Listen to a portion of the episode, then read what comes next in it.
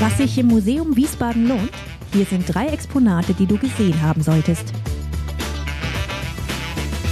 Erstens ein Gepard. Präpariert, aber mitten in der Jagd auf Antilopen und dabei so lebensecht eingefroren, dass man meint, er brüllt gleich los. Zu finden in der großen naturhistorischen Sammlung und zwar im Bereich Ästhetik der Natur. Zweitens eine Tischlampe. Sie heißt die Tintlinge, hat die Form von drei Pilzen und ist ein sehr schönes Beispiel für die riesige Sammlung an Jugendstilwerken hier im Haus. Über 700 Gegenstände aus dieser Zeit hat ein Privatsammler dem Museum Wiesbaden vor einigen Jahren vermacht. Drittens die Mona Lisa von Wiesbaden. Die Rede ist von dem Gemälde Die Dame mit Fächer, gemalt von Alexei von Jawlensky.